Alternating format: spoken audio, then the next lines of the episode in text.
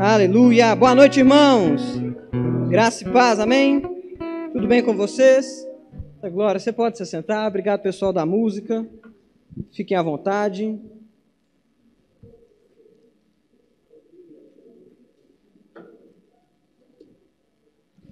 Deus é bom. Você trouxe sua Bíblia? Você pode abrir comigo lá no Evangelho de Mateus, capítulo 16. Primeiro livro do Novo Testamento. Evangelho segundo Mateus, capítulo 16. Nós vamos ler a partir do verso 13.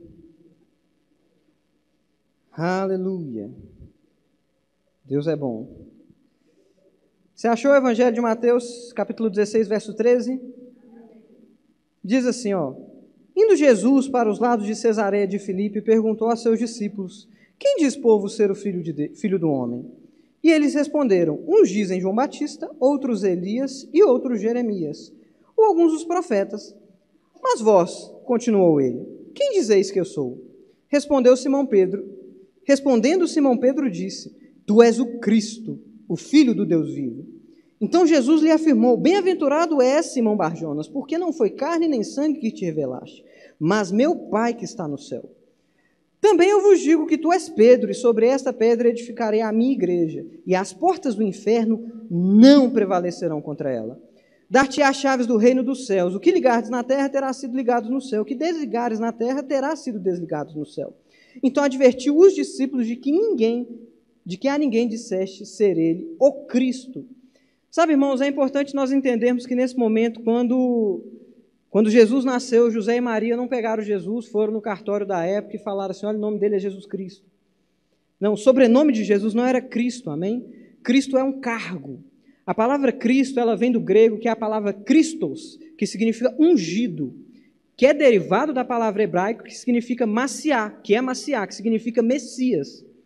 Ou seja, Jesus ele era ungido, Jesus ele era o Messias.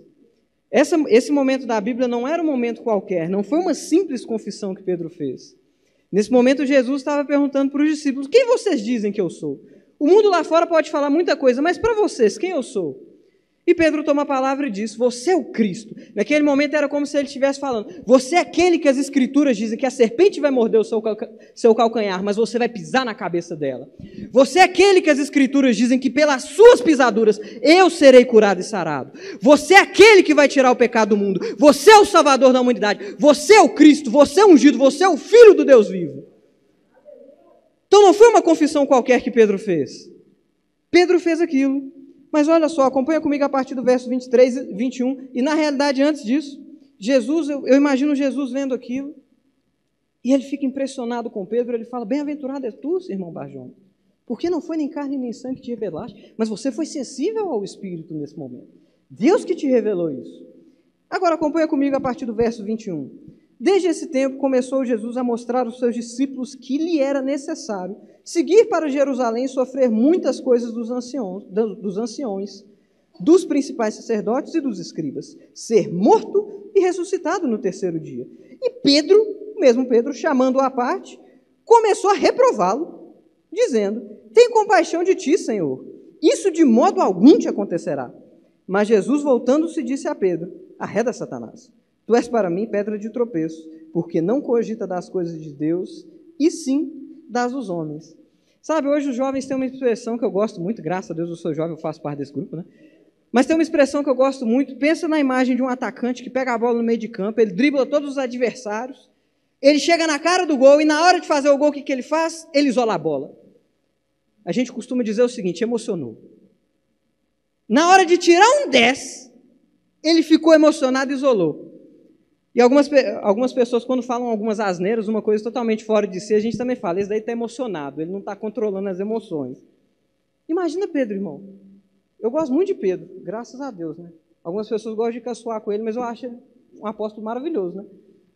Mas nessa daqui ele emocionou mesmo. Jesus falou: Não foi carne nem sangue que revelaste, foi o meu pai.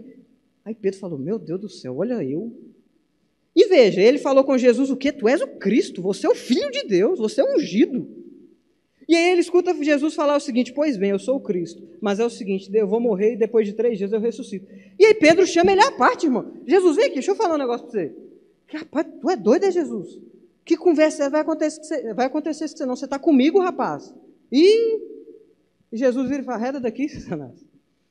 Só abrindo um parênteses, irmãos, não é o tema da ministração de hoje, mas isso me mostra que não é porque a gente acerta em uma área da nossa vida que nos dá o direito de errar em outras também.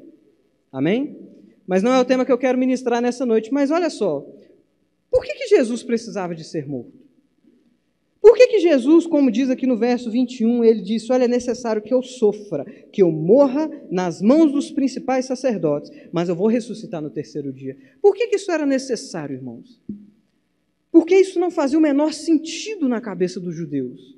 Porque para os judeus, o Cristo que eles esperavam, o ungido que eles esperavam, o Messias que eles esperaram, que eles esperavam, ia ser aquele que ia guerrear, ia ser aquele que ia ganhar grandes conquistas, que ia libertar o povo de Israel, que ia ser um guerreiro forte. E aí vem um cara que fala que é o filho de Deus e fala o quê? Eu vou morrer. Para os judeus não fazia o menor sentido isso. Agora eu quero que você vá comigo lá para a carta de Romanos e nós vamos entender o porquê que isso era necessário. E graças a Deus, irmãos, que Jesus Cristo ele sabia o propósito que ele tinha. E ele sabia que era necessário. Carta do apóstolo Paulo aos Romanos, capítulo 3, para a igreja de Roma. Capítulo 3, nós vamos ler a partir do verso 21.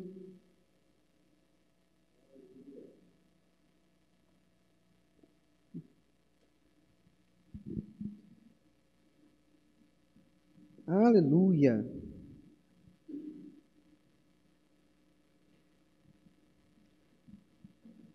Quem achou diz: As minhas contas estão pagas.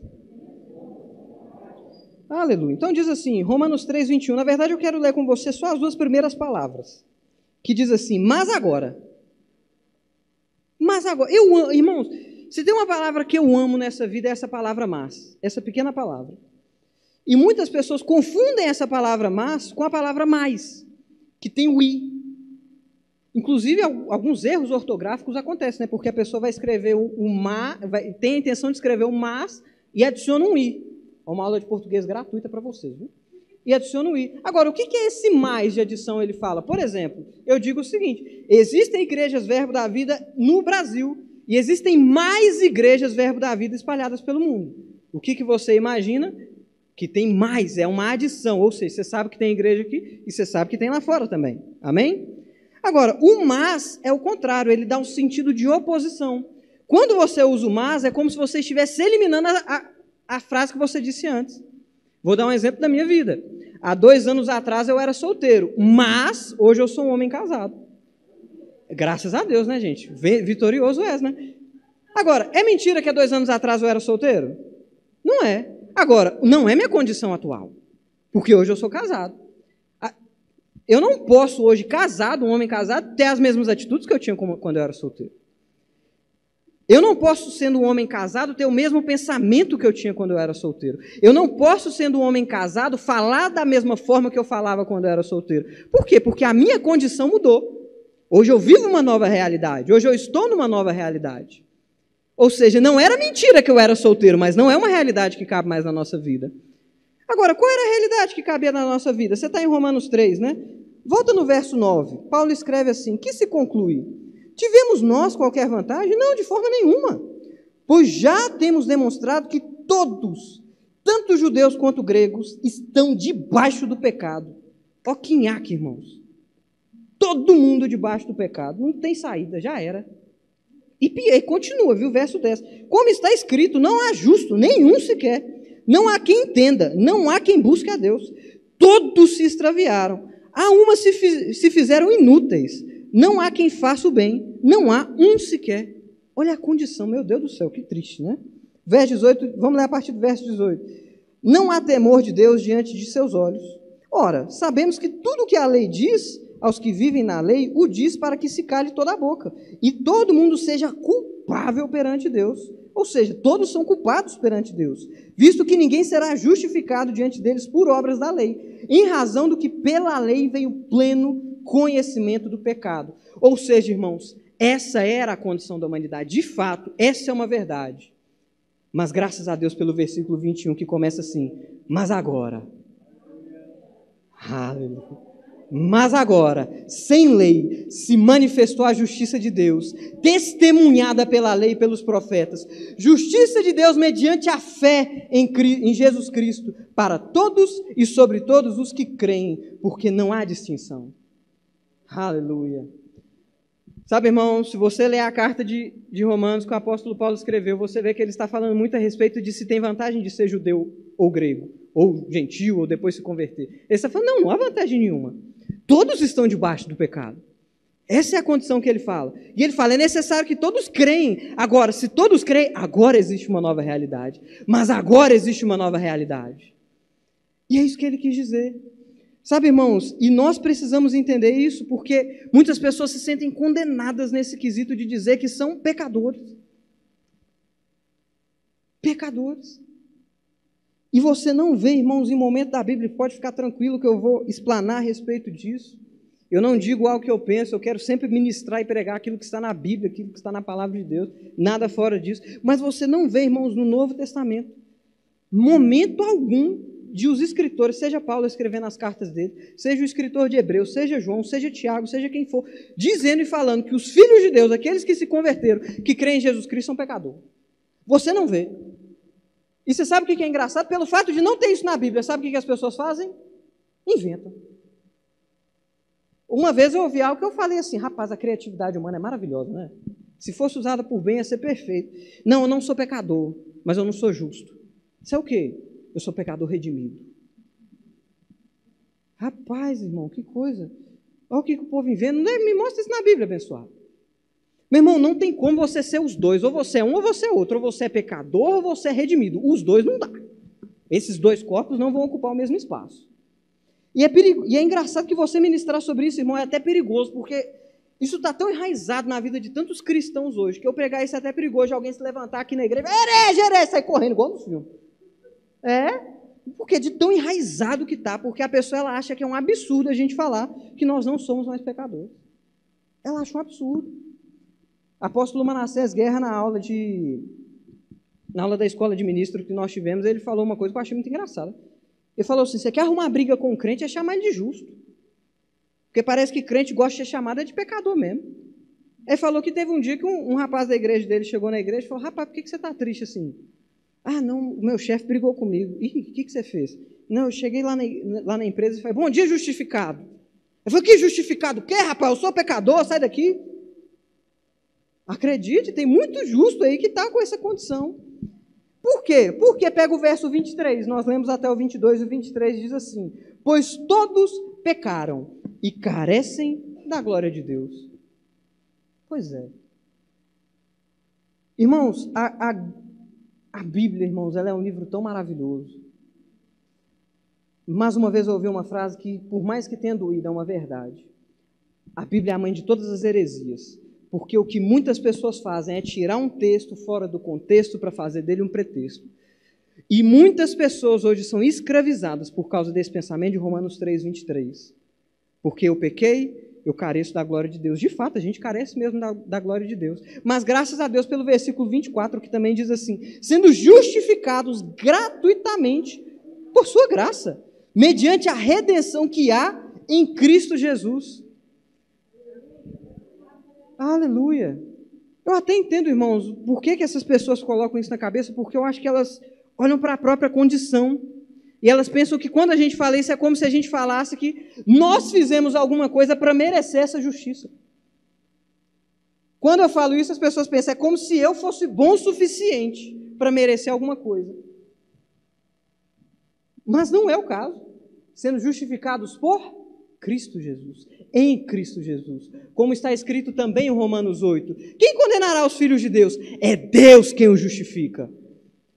Meu irmão, o meu justificador, o meu redentor, ele vive. Porque ele vive, ele me fez justo. Ele me fez assentar junto com ele nas regiões celestiais. Aleluia. E essa é a palavra que ele deu para nós e é isso que ele quis dizer. E eu lembro, irmãos, que essa era uma dívida que a gente não poderia pagar. É por isso que nós lemos e nós vimos Jesus falando: é necessário que eu morra. Por que, que ele morreu? Porque enquanto ele estava naquela cruz, ele pagou o meu e o seu pecado. A minha doença e a sua doença foram com ele, foram para as pisaduras dele. Ele pagou, não foi de graça. Deus é todo poderoso, irmãos, para poder reverter essa situação, mas ele escolheu fazer isso enviando o seu filho no meu e no seu lugar. E através do sacrifício dele foi pago. De fato, eu e você não teríamos a mínima condição de pagar, mas Deus vê essa situação e falou: pode deixar, eu envio meu filho para pagar. E sempre que eu penso a respeito disso, eu lembro de quando eu era adolescente, eu estava no ensino médio, já até cheguei a contar esse testemunho aqui uma vez, e eu, eu, eu comia, viu, irmão? Eu, eu era bom de garfo, viu? Eu, pena que hoje a gente engorda, né? Mas na época a gente jogava futebol o dia inteiro e não dava para engordar também, né? Mas na, na, quando a gente tinha um intervalo na cantina lá da minha escola, eu pegava uns três salgados por dia. Eu nem sei como é que cabia, cabia aquilo tudo. Só que eu não pagava, né? Eu anotava, colocava na fichinha. Chegava para a tia da cantina, ó oh, tia, me dá dois, dois salgados aí. Aí tinha um dia que era três, me dá três salgados. Anotei que depois eu pago. Aí chegava no final do mês, aí vinha a conta lá, 300 reais de salgado. Eu assim, meu Deus do céu. 300 reais de salgado, irmão. A coxinha na época era dois reais. Não é essa loucura que é hoje, não. E eu falava, eu não vou pagar esse negócio, não, vou dar o cano nessa mulher aí. Eu não tenho coragem, eu não trabalho, eu não tenho coragem de falar para meu pai, pai, tá aqui 300 reais, praticamente o que você paga para mim na escola, eu comi de lanche hoje. Mas paga lá para mim. Eu não tinha coragem, falei, eu não vou pagar esse negócio, não. E aí, irmãos, por causa da vergonha que eu tinha, eu ficava um tempão sem ir lá na cantina comer, eu nem ia. Eu ficava na minha sala, porque eu ficava preso na sala, por quê? Porque se eu saía da sala, a tia da cantina me via, vai que ela me chamava. Eu vou ficar o, o intervalo inteiro dentro da minha sala. Até que, tinha, depois de passar tanta fome, né, eu chegava para meu pai, igual a paródia do, do filho prodígio lá, eu falava, ao pai, pelo amor de Deus, eu estou passando fome lá, toma aqui 300 reais. Que é isso, menino? Como é que você... Você está comendo o quê? Você está comendo a, coxinha, a coxinha para todo mundo, pagando para todo mundo? Eu, não, pai, porque eu como muito mesmo. Pô, vai lá, paga para mim. E aí pegava e pagava. Meu irmão, depois que pagava, eu chegava no outro dia, me dá três coxinhas aí, tia, que eu vou comer de novo. Ou seja, voltava aquela ousadia toda, né? Meu irmão, graças a Deus, o preço já foi pago por nós. Eu, como adolescente, eu não tinha condição de pagar, eu não trabalhava, mas alguém pagou por mim. Foi isso que Jesus Cristo fez por mim, por você naquela cruz. A gente não tinha condição de pagar, mas ele foi lá. O que está devendo aí? Está devendo isso? Bota na minha conta que eu pago por eles. O preço foi pago, irmãos. E por causa desse preço pago, nós fomos justificados e essa é uma mentalidade, irmãos, que nós precisamos de vencer na vida dos cristãos, porque nós não somos pecadores, irmãos. Porque o que, que o pecador faz? Ele peca. O que, que o cachorro faz? Ele late. O que, que o gato faz? Ele mia. O que, que o pecador faz? Ele peca. É a natureza dele. Então toma cuidado, irmãos, com essa mentalidade, porque quando você tem essa mentalidade de pecador, aí é que você peca. Agora, quando você renova a sua mente, quando você muda a sua mentalidade, quando você tem uma firmeza na palavra de Deus, você vai ver que o pecado vai até bater na sua porta, mas você vai mandar ele embora. Por quê? Porque você sabe que o preço já foi pago. Eu já tive a tristeza de ouvir, irmãos, alguns cristãos dizerem assim: é o meu pecado de estimação. Meu irmão, mata esse bicho então, esse pecado de estimação. Não, a, a, as pessoas parecem que não entendem o poder das palavras, irmãos. Pecado de estimação, ou seja, o pecado ele é seu, ele habita em você, você cuida dele, você dá comida, você lancha. Não existe isso, não, irmãos. Nós somos filhos de Deus, redimidos pelo sangue de Jesus Cristo. Pastor Márcio Butilheiro, ele deu um exemplo também que eu levo para a vida, que eu creio que todos vocês sabem. Se uma pessoa dormir numa garagem, irmãos, isso não faz dele um carro. Da mesma forma, o fato de eu pecar não me torna um pecador. Ah, porque eu tenho hoje a possibilidade de pedir perdão pelo meu pecado. Ah, Lucas, você está ministrando isso daí, né? Está falando muita coisa bonita, beleza, mas me explica lá o que está lá em 1 João, onde João fala: Filhinho, se vocês falam que não tem pecado, você faz de Deus, você é mentiroso. Está escrito lá. Agora, que coisa interessante, né? realmente está escrito agora no versículo seguinte. Porque o primeiro capítulo de 1 João termina dessa forma, dele fala nisso. Você fala que não tem pecado, você é mentiroso. Agora, o verso seguinte, que é, é o primeira carta de João, capítulo 2, verso 1, diz assim: Filhinhos, eu escrevo isso para que não pequeis. Se contudo pecar, vocês têm um advogado fiel e justo, ele vai guardar vocês. Ou seja, irmãos, o fato de eu pecar não me ser um pecador. Pensa, uma pessoa poderia dizer porque tem um filho na cabeça, um, um fio de cabeça, de cabelo na cabeça que é cabeludo? Não é não. Da mesma forma, o fato de alguém pecar não faz dela pecador. Porque a, a atitude de um pecador, irmãos, é pecar constantemente. É o que ela faz, porque é da natureza dela.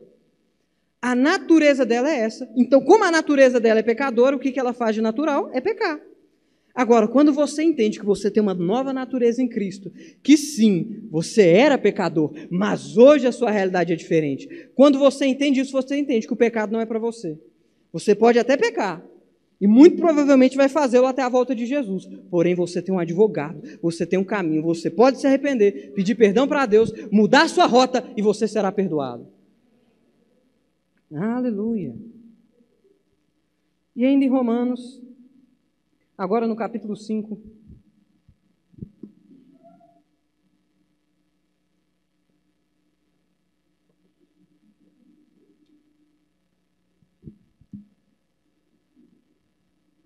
A partir do verso 6, diz assim, ó: Porque Cristo, quando nós ainda éramos fracos, morreu a seu tempo pelos ímpios. Dificilmente alguém morreria por um justo, pois poderá ser que pelo bom alguém se anime a morrer. Então pensa, irmãos, talvez por alguém que faça caridade, alguém assim, você vê, igual nos filmes acontece, né? Um policial entrando na frente de uma bala para tomar o tiro de alguém, presidentes mesmo andam com guarda, com segurança, você talvez vê, e dificilmente você vê. Dificilmente você vê isso, mas pode ser que você veja. Agora, o verso 8 diz: Mas Deus, aleluia, mas Deus prova o seu amor para conosco pelo fato de ter Cristo morrido por nós, sendo nós ainda pecadores. Eu gosto muito da versão que diz quando nós éramos pecadores. Ele pagou o preço por nós, irmãos, quando provavelmente, naturalmente, a gente não valia absolutamente nada, mas ele viu o valor em nós. Porque foi ele que nos criou, foi ele que nos gerou, e por causa disso ele queria pagar aquele preço. Nós tínhamos uma condição, irmãos, mas como está escrito, mas Deus prova o seu amor, mas Deus prova o seu cuidado por nós, porque Ele morreu por nós, Ele enviou o seu próprio Filho quando nós ainda éramos pecadores. Nós somos alvos, irmãos, da bondade e do amor de Deus. Nós somos alvo de Sua fidelidade, nós somos alvo do Seu amor, nós somos alvo da Sua bondade. Ele escolheu e porque Ele escolheu, Ele se entregou por nós. Esse foi o sacrifício que ele fez. Agora vamos ler um pouco mais sobre isso lá em Efésios. Carta do apóstolo Paulo, Efésios, capítulo 2.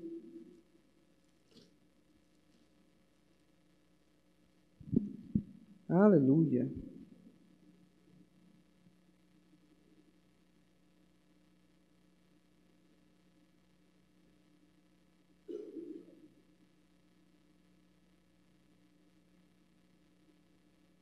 Você achou? Efésios, capítulo 2. Nós vamos ler a partir do verso primeiro que deu, que está assim: Ele vos deu vida, estando vós mortos nos vossos delitos e pecados, nos quais antes outrora, segundo o curso desse mundo, segundo o príncipe da potestade do ar, do espírito que agora atua nos filhos da desobediência, entre os quais também todos nós andamos outrora, segundo as inclinações da nossa carne fazendo a vontade da carne e dos pensamentos. E éramos, repete comigo, éramos, por natureza, filhos da ira, como também os demais. Mas Deus, aleluia, irmãos. Oh, aleluia. O meu desejo nessa noite, irmãos, é que você entenda o poder que existe nessas duas palavras, mas Deus. Mas Deus, sendo rico em misericórdia, por causa do grande amor que nos amou, e estando nós mortos em nossos delitos, nos deu vida juntamente com Cristo, e pela graça sois salvos.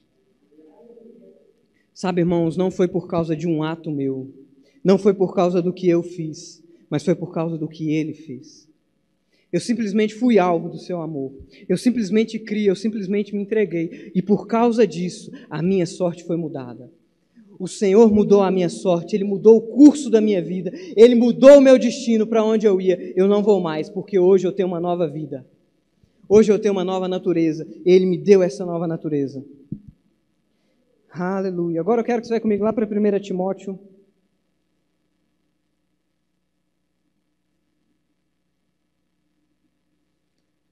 Nós vamos ler, irmãos, a respeito desse assunto, que ele é tão importante, para que a gente possa entender de fato, irmãos, qual é a vontade de Deus para as nossas vidas. Porque a partir do momento que nós mudarmos essa mentalidade, os resultados e a, a conduta que nós temos na nossa vida, ela também muda.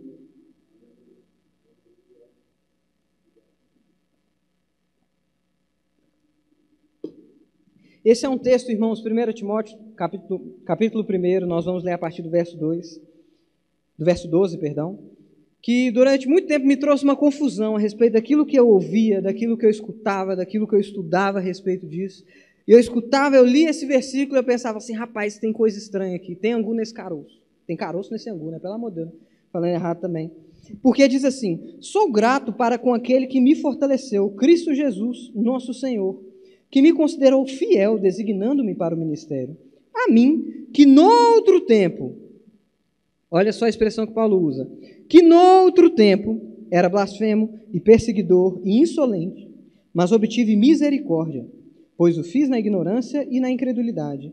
Transbordou, porém, a graça de nosso Senhor com a fé e o amor que há em Cristo Jesus. Fiel é a palavra digna de toda aceitação, que Cristo Jesus veio ao mundo para salvar os pecadores, dos quais eu sou o principal. Irmãos, essa é essa afirmação que Paulo dizia assim, dos quais eu sou o principal, para salvar os pecadores, do qual eu sou o principal. Quando eu lia isso, irmãos, me dava uma arranhada aqui dentro que eu falava assim: meu Deus, e agora? A gente é pecador? Não é, porque Paulo falava: eu sou o principal dos pecadores. Até que eu fui analisando, irmãos, e pensando: eu, eu, quero que você faça uma reflexão comigo. Se eu falo para você, se eu faço para você a seguinte pergunta: Quem foi o maior jogador de futebol da história? Quem vem na sua mente? Pelé, não é verdade? Agora, alguns podem dizer Maradona, outros Pelé, mas acaba que a gente está no Brasil, então é Pelé, amém? Agora, Pelé joga futebol hoje? Não é. Mas ele pode dizer em uma entrevista: Eu fui o principal jogador de futebol que já existiu? Pode. É a mesma coisa que Paulo fez, irmãos. Ele, ele falou o seguinte: olha, dos pecadores que já existiu, eu fui o principal. E realmente, irmãos, os atos que eles tinham, basta você ler o livro de Atos. Perseguia cristãos, matava aquele que, que acreditava que Jesus era o Messias. Eram essas atitudes dele. E aí, na cabeça de Paulo, ele fala o seguinte: rapaz, eu fui o principal dos pecadores. E aí vem o verso 16: Mas mas, por essa razão, me foi concedida misericórdia, para que em mim, o principal, evidenciasse Jesus Cristo e a sua completa longanimidade, e servisse eu de modelo a quantos hão de crer nele para a vida eterna. Aleluia, irmãos. É como se Paulo estivesse dizendo o seguinte: meu amigo, se eu me converti, qualquer pessoa, me, qualquer pessoa se converte. Se a graça de Deus ela alcançou a minha vida, eu que fui o principal dos pecadores, se essa graça alcançou a minha vida, ela vai alcançar a sua. Ela vai alcançar do seu vizinho, ela vai alcançar dos seus familiares, ela vai alcançar, porque se ela me alcançou, irmãos, ela alcança qualquer um. E esse foi o entendimento que Paulo disse. Agora, a grande questão, irmãos, é que nós mesmos, muitas das vezes, complicamos, complicamos a Bíblia, complicamos aquilo que Jesus Cristo disse. Porque as pessoas podem pensar: não, não pode ser tão fácil assim. Ah, não é simplesmente assim. Esse negócio de crer no coração e confessar com a boca não é tão simples assim. Infelizmente, irmãos, muitas pessoas pensam assim, mas deixa eu te dizer, é simples assim. Graças a Deus, eu não vejo o crente verbo da vida fazendo isso, né? Mas é, é, engraçado, quando você vê algum famoso se convertendo, alguma pessoa famosa, seja de música, às vezes fazia, cantava músicas reprovadas, né? coisas terríveis mesmo, e a pessoa se converte. Aí você vai lá nos comentários do, do batismo da pessoa e você vê assim: batizou, vai para o inferno. Não mudou de rota. Não, esse batismo aí não rolou direito, não. Tem que ter mudança de vida. Ó, deixa eu ver, eu não acredito, não. Eu volto a dizer, irmão, graças a Deus não tem crente verbo da vida que faz isso, né? Deixa para os outros. Mas, irmãos, o desejo de Deus é que as pessoas venham até Ele do jeito que elas estão. Que você confesse Jesus Cristo do jeito que você está. Mas fique tranquilo que depois de você conviver com Ele, depois de você estar com Ele, depois de você fazer o que Romanos 12 fala, renovar a sua mente, fica tranquilo que as suas atitudes mudam e você vai andar naquele caminho. E você vai ver, irmãos, tudo isso que nós estamos lendo, porque Deus mudou o curso das nossas vidas. Eu quero chamar o, o pessoal da música.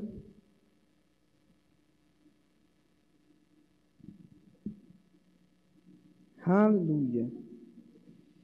E para isso eu quero que você vá comigo lá no Salmo 146.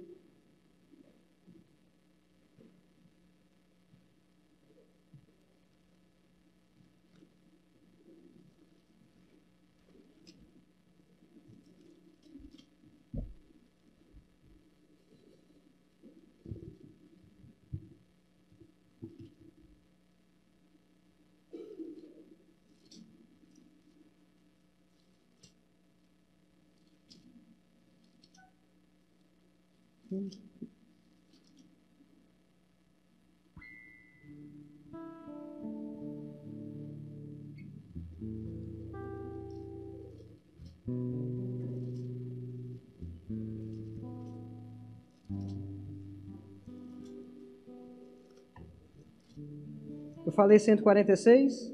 É Salmo 126, perdão.